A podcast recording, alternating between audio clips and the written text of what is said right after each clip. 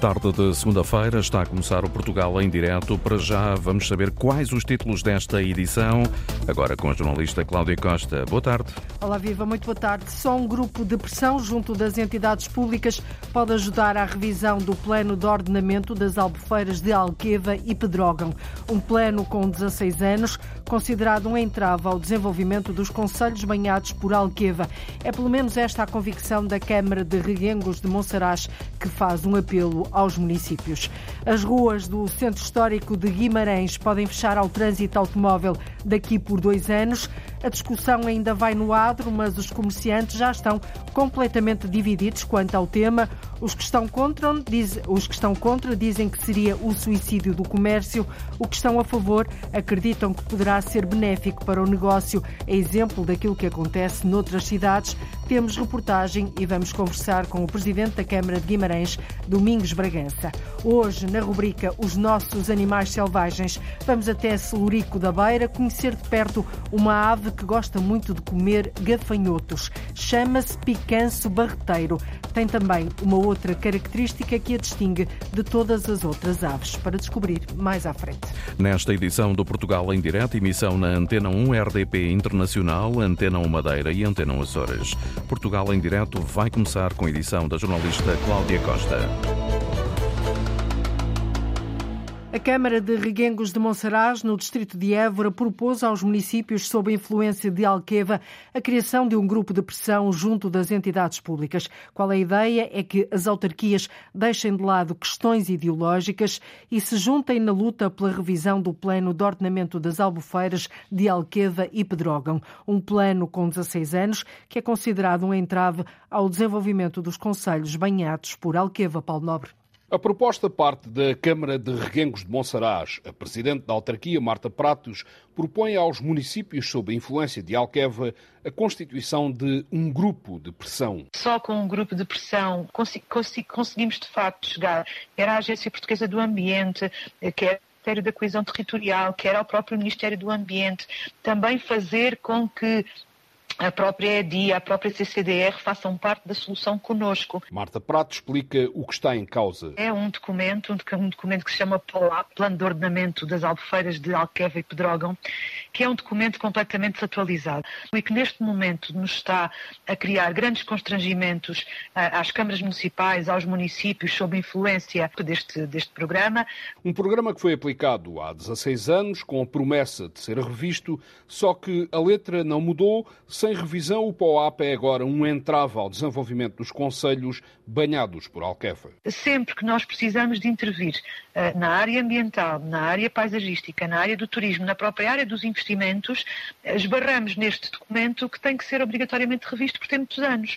Para que se coloque o assunto na ordem do dia, a autarca social-democrata de Reguengos quer que se deixem de parte questões ideológicas. Eh, só conseguimos trabalhar uh, em conjunto, só conseguimos trabalhar em rede, colocando inclusivamente completamente de parte aquilo que são as nossas diferenças político-partidárias e de facto foi isso que conseguimos fazer uh, em, em, em Reguengos de Monsaraz, foi juntar várias câmaras municipais, portanto estávamos nós, estava Portel, um, estava Mourão, uh, Moura, Serpa, também a Vidigueira, outras não responde, uh, um, responderam ao nosso apelo não podendo estar presentes, mas estando também comprometidos com esta causa. Todos reconhecem, reforça Marta Pratos, que o plano de ordenamento de Alqueva é um travão aos investidores que procuram a região. Os presidentes de Câmara, os técnicos, ah, os vereadores, os vice-presidentes que estiveram presentes nesta reunião, ah, ah, todos falávamos sobre o mesmo, que é recebermos permanentemente nos nossos gabinetes pessoas que querem investir e o Alentejo está na mira dos investimentos, felizmente,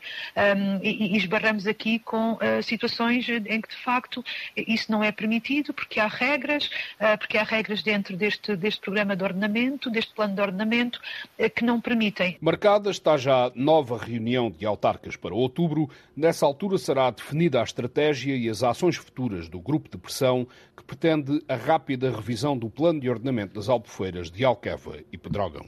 É a convicção da Câmara de Reguengos de Monsaraz. Só um grupo de pressão junto das entidades públicas poderá ajudar à revisão de um plano de ordenamento das albufeiras de Alqueva e Pedrógão, um plano que já tem 16 anos. Dentro de um ano, a cidade cidade de Águeda vai ter o mercado municipal totalmente renovado. As obras já arrancaram, vai ser feito um investimento de perto de 5 milhões de euros para dar condições mais dignas aos vendedores. Lourdes Dias. O mercado municipal de Águeda tem mais de 30 anos e nunca teve obras de beneficiação. Agora, com perto de 5 milhões de euros, o município vai renovar todo o edifício. Só ficam de pé os pilares e algumas paredes. No local vai surgir um espaço envidraçado com dois andares. No piso térreo vão permanecer as bancas dos vendedores de produtos frescos a praça vai estar ao nível dos grandes supermercados, diz o presidente da Câmara de Águeda, Jorge Almeida. Muito mais, eu diria, confortável, mais largo, mais, mais, mais franco, mais, e sobretudo muito mais moderno e com soluções muito mais inovadoras. Portanto, também vai existir aqui da parte deles, eu diria que um upgrade bastante à forma de estar, nomeadamente nós vamos, temos aqui um recurso a novas tecnologias bastante interessante no nosso mercado. Eu diria que ali condições para para que os nossos vendedores do mercado consigam estar assim à altura das, daquelas grandes superfícies que costumam se esmerar.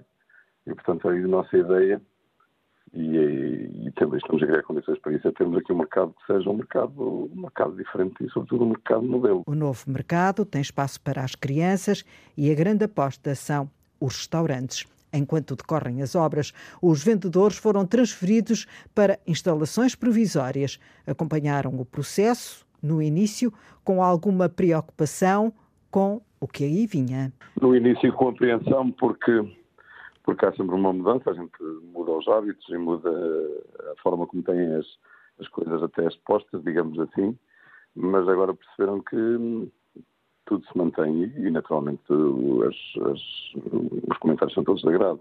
Conheceram o projeto e acompanharam o processo de mudança. Eh, aliás, quando estava a ser instalado o mercado, fomos permitindo às pessoas que fossem verificando até para adaptarem as suas próprias uh, alguns equipamentos que tinham ao, ao, novo espaço. O mercado municipal de Águeda vai estar pronto dentro de um ano, no final do próximo verão. As obras já começaram, já arrancaram, vai ser feito um investimento de cerca de 5 milhões de euros. Em Soura, no distrito de Coimbra, há uma cooperativa social que se dedica a apoiar pessoas portadoras de doença mental grave. Chama-se Deliciosas Diferenças, ajuda a arranjar trabalho, mas também casa para aqueles que se sentem socialmente excluídos. Diana Craveiro. Para Pedro Domingos, conseguir um trabalho depois de anos de desemprego foi um alívio. Significou uma mudança de vida para melhor, uma integração no, no mercado de trabalho e a nível social também, porque eu estava sozinho e aqui encontrei quase que uma nova família. A oportunidade surgiu através da cooperativa Deliciosas Diferenças, que ajuda pessoas portadoras de doença mental grave. Desde agosto que trabalha num café da cooperativa no mercado municipal de Sor. Eu sou natural de Coimbra, estava sem, sem trabalho na altura, tinha acabado de fazer uma formação e tive conhecimento desta cooperativa, deram-me a possibilidade de ter um trabalho e de uma integração e eu estou a fazer. Sou residente nas residências da cooperativa e tenho um, um trabalho que já não tinha há alguns anos. O café é apenas um dos projetos mais recentes da cooperativa, como explica a responsável Carla Andrade. E iniciamos com um projeto de catering ou seja, com um negócio social. Constatámos que efetivamente as pessoas para trabalhar e para estarem uh, integradas na sociedade precisam de ter uma casa e demos início a um projeto de residências comunitárias. Estas residências são casas comuns e a coabitação e a cogestão diária é feita pelos residentes. Desde que começou em 2018, a iniciativa das residências comunitárias serve de habitação a 49 pessoas. Carla Andrade destaca a importância dos vários projetos na recuperação da saúde mental. Nós damos apoio hum, a indivíduos com doença mental, sem retaguarda familiar e no processo terapêutico é muito importante, além de, de, do acompanhamento médico e da prescrição terapêutica, é muito importante a questão das residências do suporte familiar e da ocupação laboral ou profissional. A cooperativa tem como principal foco o combate à exclusão social de pessoas com doença mental grave. Deliciosas Diferenças, uma cooperativa social que se dedica, como viu, a apoiar pessoas portadoras de doença mental grave em SOR. As crianças e o cancro é um assunto quase tabu, muitas vezes não se fala propositadamente, mas o certo é que abala muitas famílias. Ora, setembro é o mês internacional de sensibilização para o cancro pediátrico. Este ano, a Associação Acreditar lançou a campanha O meu cancro não é só meu, também é da minha família. Pretende alertar para o impacto que o diagnóstico de uma doença oncológica tem em toda a estrutura em torno da criança. Lília Almeida.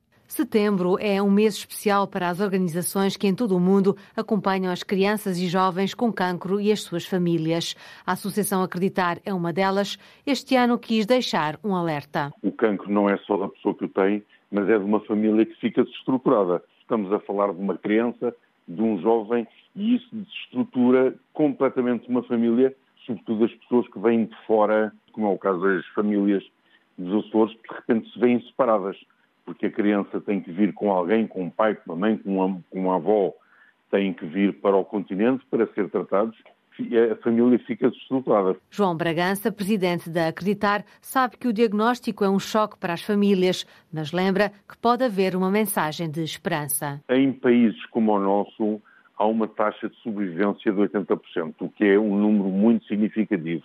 Onde formos tratados, onde uma criança for tratada nos centros oncológicos está tratada ao nível do que melhor se faz no mundo em termos de oncologia pediátrica. Portanto, estamos muito, muito bem servidos do ponto de vista médico, do ponto de vista da ciência, do ponto de vista do conhecimento. A Acreditar tem três casas, em Lisboa, Porto e Coimbra, onde podem permanecer gratuitamente famílias deslocadas enquanto acompanham os filhos em tratamento nos IPO. São um porto de abrigo para muitas famílias dos Açores e da Madeira. Temos com muita frequência eh, famílias das ilhas que ficam, até pela sua distância geográfica, ficam muito tempo nas nossas casas. A instituição tem lista de espera, por isso está a ampliar a casa a acreditar em Lisboa. Vai passar de 12 para 32 quartos, mas ainda falta metade da verba necessária para terminar a obra. Está a decorrer uma campanha de angariação de fundos pode ser consultada no site da Acreditar.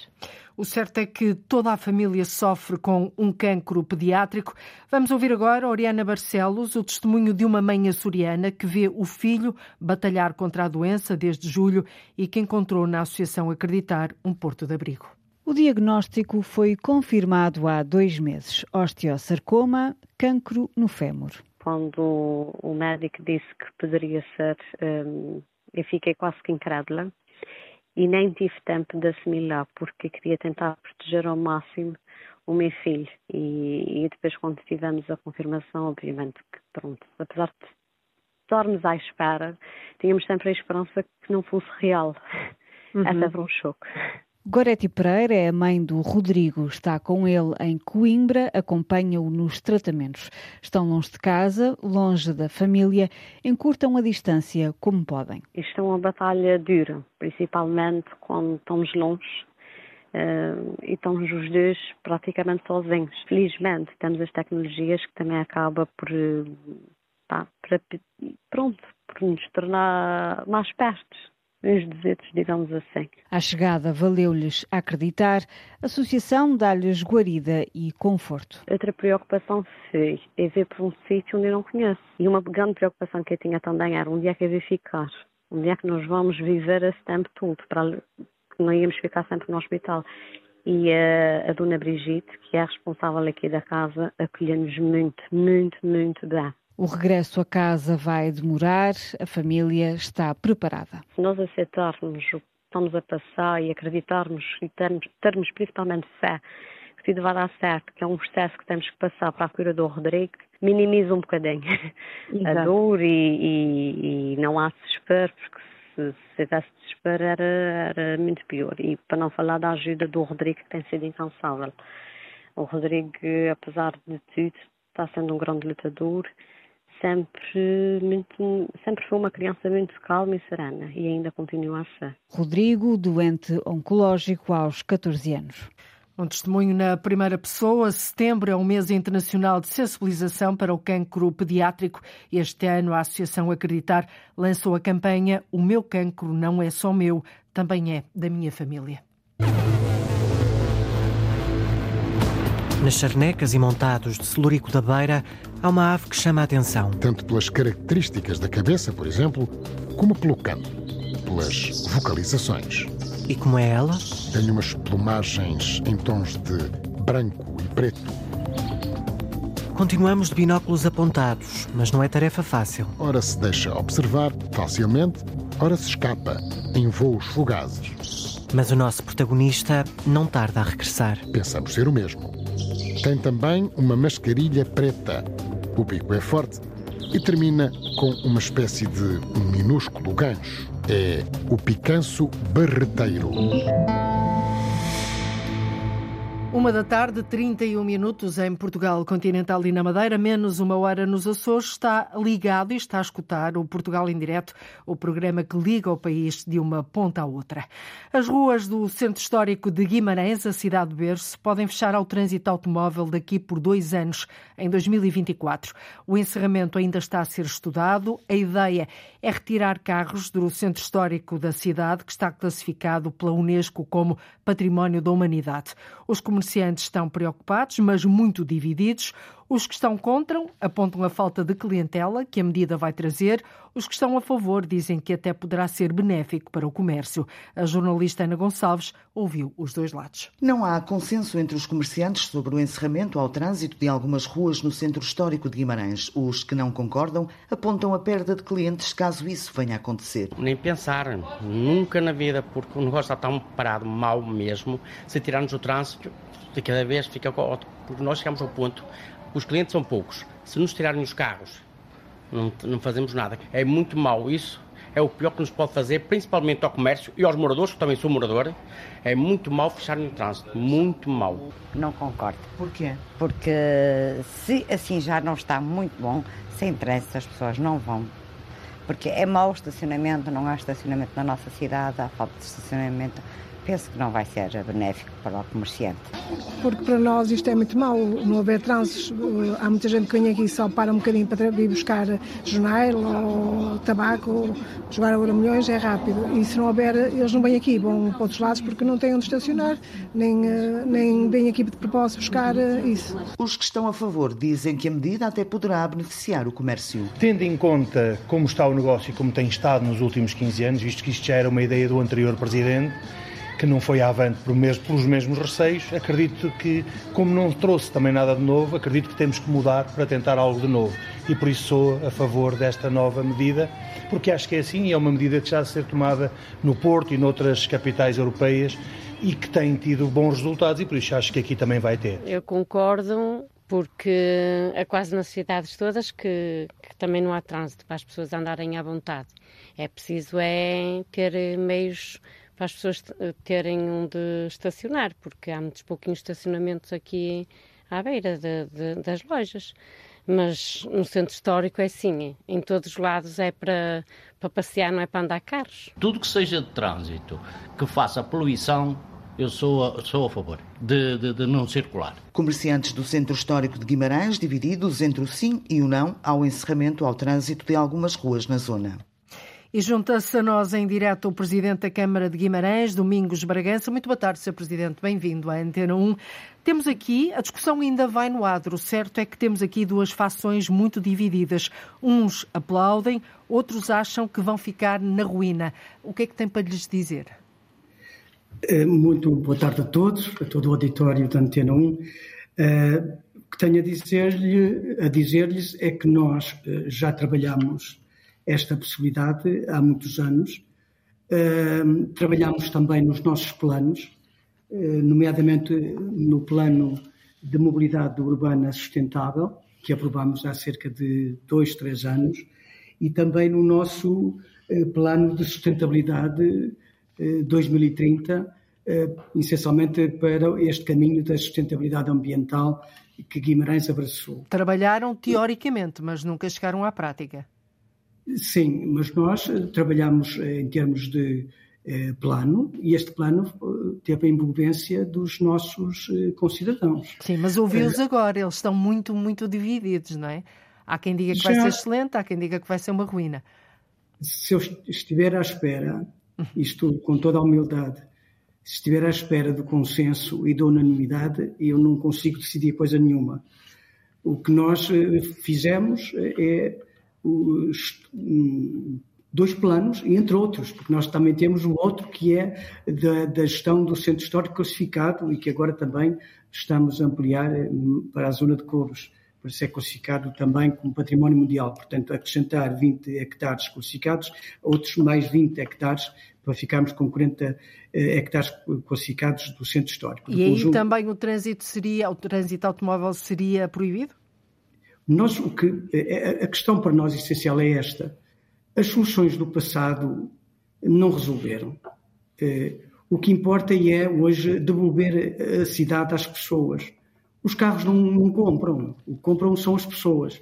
Se as pessoas sentirem que a cidade é um local aprazível, eh, com atividade cultural, espaço de encontro, com as lojas também com programas inovadores de serviços comerciais, como temos os bairros digitais em, em elaboração, uh, e obviamente com uh, a, a, possibilidade de aparcamento na proximidade. nós o que estamos a fazer é dinamizar socialmente a cidade e nessa dinamização social o comércio também é dinamizado, aumenta extraordinariamente. Portanto, até 2024, a autarquia aqui, eh, segundo o que o senhor nos está a dizer, vai ter que fazer todo um trabalho de, também em termos de dinamização social, ou seja, levar mais vida ao centro histórico, de forma a que as pessoas, depois, quando lá forem sem carros, uh, vão também para comprar. Para quem nos ouve no país, o Centro Histórico de Guimarães é muito, tem muita frequência, tem muitas pessoas que nos visitam e outras que vivem aqui.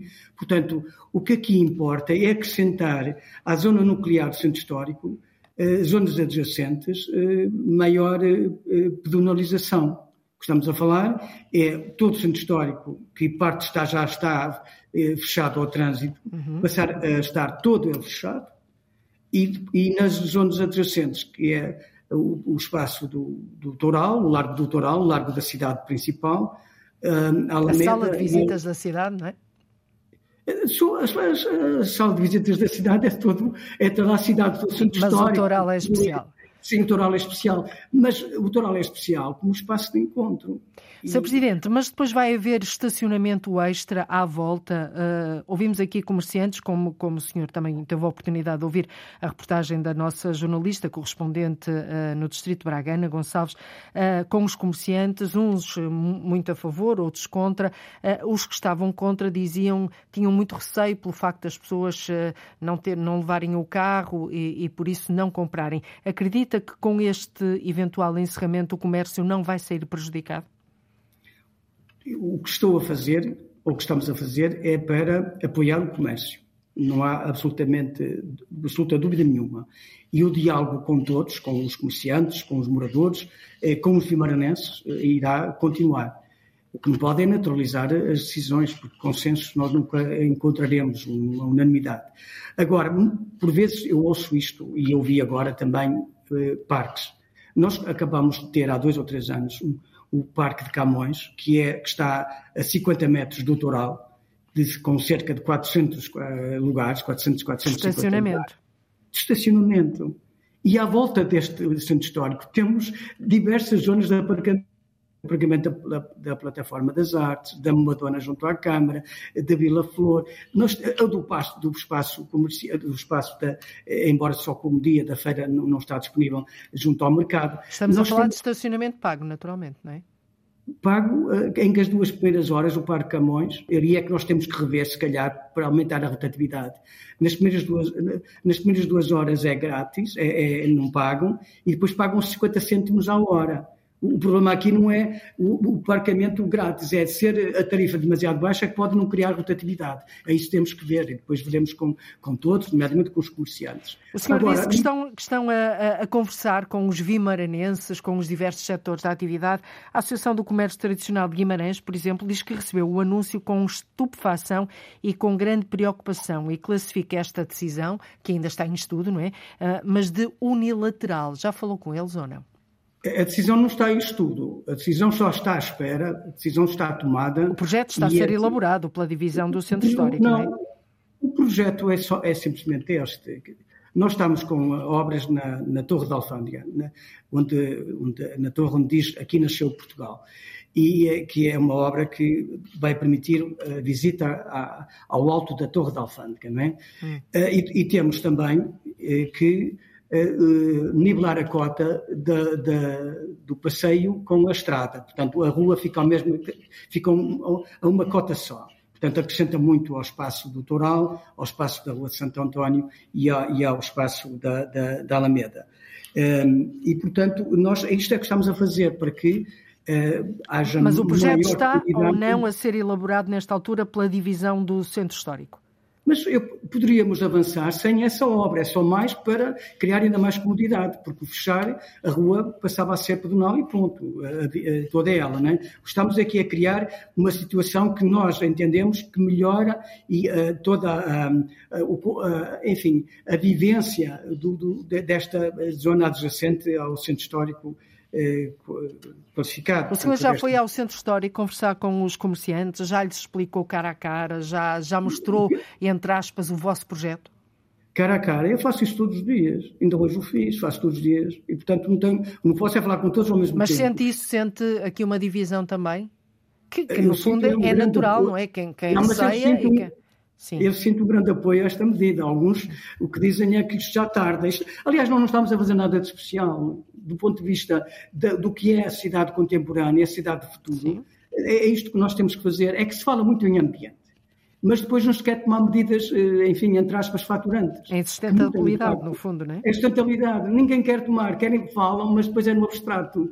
Ora, nós temos que avançar exatamente para situações concretas. E uma das, das dos nossos compromissos, que é na missão Cidades para a Neutralidade Climática, tem nas candidaturas da Capital Verde Europeia, é devolver a cidade aos cidadãos, tirando os carros e tornando-a mais pedonal e mais ciclável. Uhum. E depois, quando se fala nisto, isto obviamente para que a cidade seja mais viva, não é exatamente para uh, tornar. Matar o comércio, naturalmente. Não, eu, eu há é pouco dizia-lhe que a Associação do Comércio. comércio desculpa, e comércio e restauração porque claro, refere-se à Associação, à associação de, do Comércio Tradicional. Mas a hotelaria, portanto, a Associação Vimaranense de Hotelaria, já tem uma diferente. É exatamente o que eu lhe ia dizer. Há pouco disse-lhe das preocupações da Associação do Comércio Tradicional de Guimarães, que, diz, que recebeu o anúncio com estupefação e grande preocupação, mas já a Associação Vimaranense de Hotelaria vê a possibilidade com bons olhos. Uh, temos cerca de dois minutos para o fim da nossa conversa. Sr. Presidente, como é que, há pouco disse-me que vai ser impossível o consenso, é assim um pouco na vida também,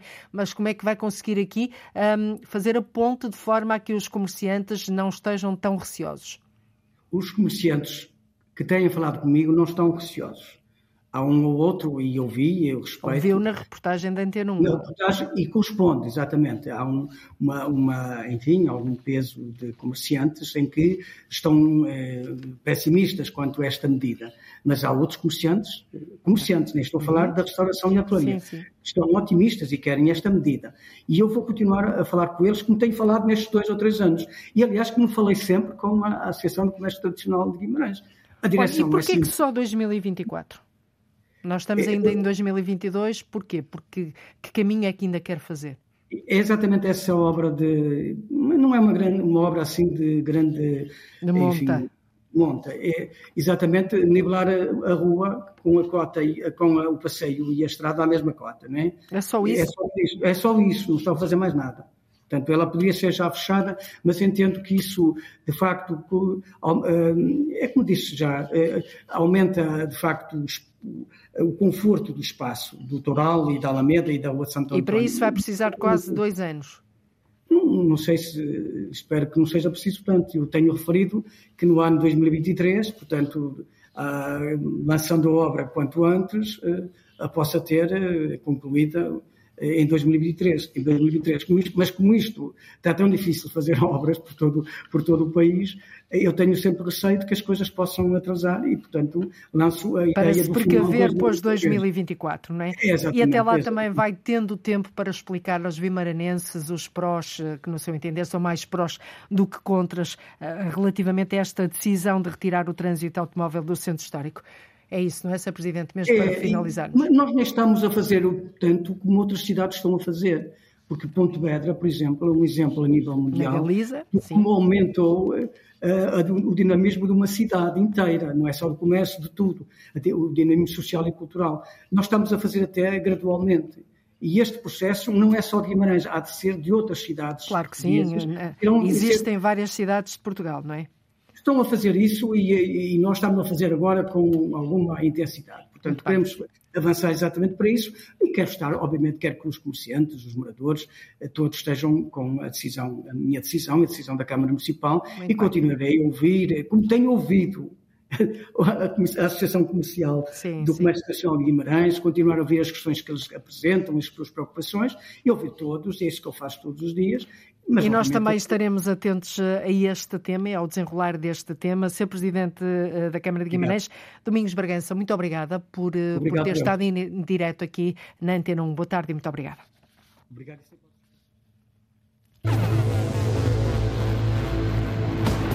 E esse mergulho na Praia de Constância? É fresquinho, é bom.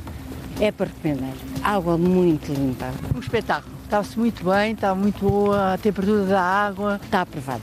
E o projeto que estava aqui perspectivado através de umas piscinas que seriam feitas na margem do rio iria descaracterizar todo aquele, aquele espaço. Praia fluvial, sem piscinas e com um grande impacto desde logo na hotelaria e restauração. Sim, entram no café e consomem umas águas, muito positivo. Eu gosto assim de praias fluviais e vi os peixinhos no rio. É muito gira. Já lá vamos à praia de Constância, até porque o tempo vai aquecer. E hoje, na rubrica Os Nossos Animais Selvagens, damos um salto até Celurico da Beira para conhecer de perto uma ave que gosta muito de comer gafanhotos. Chama-se picanço barreteiro. É uma espécie que tem também como hábito espetar as presas em espinheiros para delas se alimentar. Uma característica que, de resto, a distingue de todas as outras.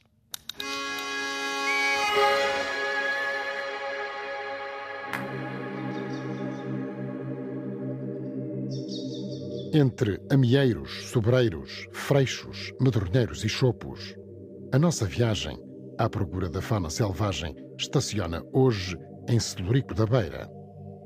Estamos numa caminhada em campo aberto, mas mais à frente não faltam árvores de porte considerável que nos oferecem sombras generosas. Sentamos-nos debaixo de um salgueiro a apreciar a paisagem e os seus habitantes selvagens, aves principalmente. Uma delas é visita comum por estas paragens. É uma ave muito fácil de identificar, tanto pelas características da cabeça, por exemplo, como pelo canto, pelas vocalizações. Hoje, a nossa atenção vira-se para uma ave relativamente comum que gosta de comer insetos, em grande parte gafanhotos, mas não só. É o picanço barreteiro. O nome comum tem a ver diretamente com a cor da nuca, um barrete castanho em tons de carniça. Esta cor estende-se um pouco pela parte de trás da cabeça. Tem também uma mascarilha preta. O bico é forte e termina com uma espécie de minúsculo gancho. O picanço barreteiro tem umas plumagens em tons de branco e preto. Há uma característica desta ave que a distingue de muitas outras. Depois de capturar as presas, o picanço espeta-as, às vezes, num espinheiro, para a seguir delas se alimentar. A cauda é longa para esta espécie. O picanço gosta de pousar em sítios altos. Por aqui há pelo menos dois picanço. Num cercado erguido a uns 60 metros, na imensa zona rural onde nos encontramos, está um picanço que ora se deixa observar facilmente, com a ajuda dos binóculos, ora se escapa em voos fugazes. O que é curioso é que nas últimas horas regressa ao mesmo ponto onde o vimos pousado pela primeira vez. Pensamos ser o mesmo. Um dos cepos que serve de suporte à rede do cercado. As charnecas, os montados, são habitats preferenciais destas aves que visitam o nosso território entre março e setembro. Depois voam para a África, onde passam o inverno.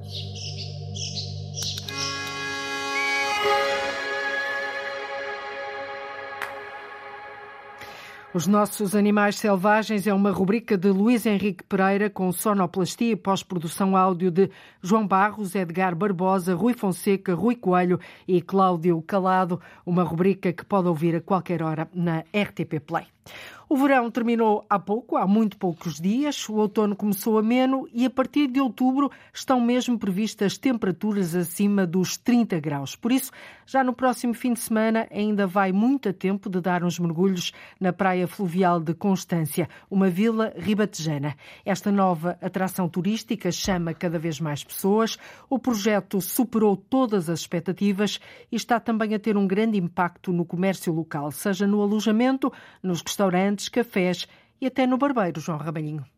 É a nova atração turística de Constância e passou no teste dos banhistas. Uma boa praia. Isto é, isto é bom, são águas correntes, é muito é fresquinho, é bom. Está aprovada, é para recomendar. Água muito limpa, é cristalina, é, é, é pronto, vale a pena e acho que sim, foi um bom investimento. Está muito giro, é a primeira vez que vimos cá e estamos a gostar. É um espetáculo estas praias, acho que cristalina. Um espetáculo. Está-se muito bem, está muito boa a temperatura da água, tranquilo, está-se muito bem. É muito bonito. É para voltar. Há mesmo quem venha de outros conselhos para dar um mergulho na praia fluvial de Constância. Ia mais longe à barragem de Castelo Bode mesmo. Fazia para aí três vezes mais o caminho. Muito mais rápido e muito mais acessível. Viemos Torres Novas de propósito. Espaço com elogios de adultos, mas também de crianças. Eu fui ao banho. E o que é que achaste da praia? Boa, é muito gira. Eu gosto assim de praias fluviais e vi os peixinhos no rio. É muito gira. Num estudo prévio, chegou a ser ponderada a construção de piscinas na margem do rio Zezer, mas essa hipótese está definitivamente afastada o presidente da Câmara Municipal de Constância, Sérgio de Oliveira, explica porquê. Achamos que aquele espaço deve ser o mínimo de, de intervenção humana. E o projeto que estava aqui perspectivado através de umas piscinas uh, que seriam feitas na margem do rio iria descaracterizar todo aquele, aquele espaço.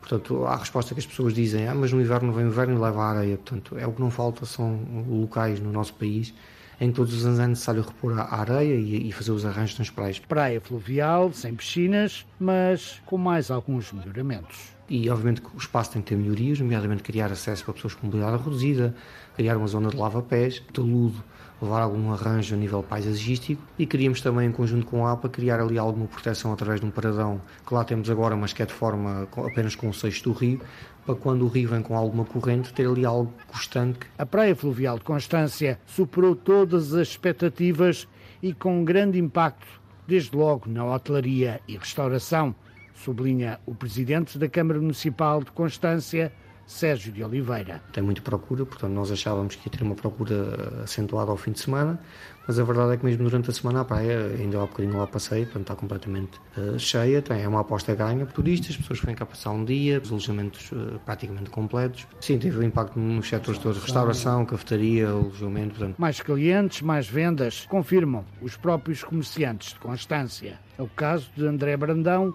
ou Wanda Fernandes. Um aumento de clientes, principalmente turismo, foi, foi muito bom aqui para o comércio local. Começámos a, a ter aqueles clientes que estão cá de férias, aproveitam, passam, oh, olha, dá para fazer um corte ou a barba, foi bom quando vêm da praia ou antes de ir para a praia passam aqui de manhã, olha, depois ao fim do dia posso cá vir e cortar. Mais turistas, não só turistas, pessoas de localidades próximas que vêm à praia fluvial. Sim, entram no café e consomem umas águas, pronto, cafezinhos. Mais 20% nas vendas? Sim, sim, mais 20%. Muito positivo. Água de excelente qualidade, sossego, espaços verdes e uma paisagem que convida a longas contemplações. É tudo isto que está a levar cada vez mais turistas, mas também moradores à praia fluvial de Constância. E segundo a meteorologia, tome nota, ainda vai muito tempo de dar um mergulho na praia fluvial de Constância, nas margens do rio Zezer, porque a partir de outubro estão previstas temperaturas acima dos 30 graus. É tudo por hoje. Já seguirá tempo de antena aqui na Rádio Pública. O Portugal em Direto volta amanhã a ligar o norte e o sul, o litoral e o interior, o continente e as ilhas. Até lá. Então, até amanhã. Termina aqui o Portugal em Direto, edição desta segunda-feira, 26 de setembro, com a jornalista Antena 1, Cláudia Costa. Antena 1. Liga Portugal.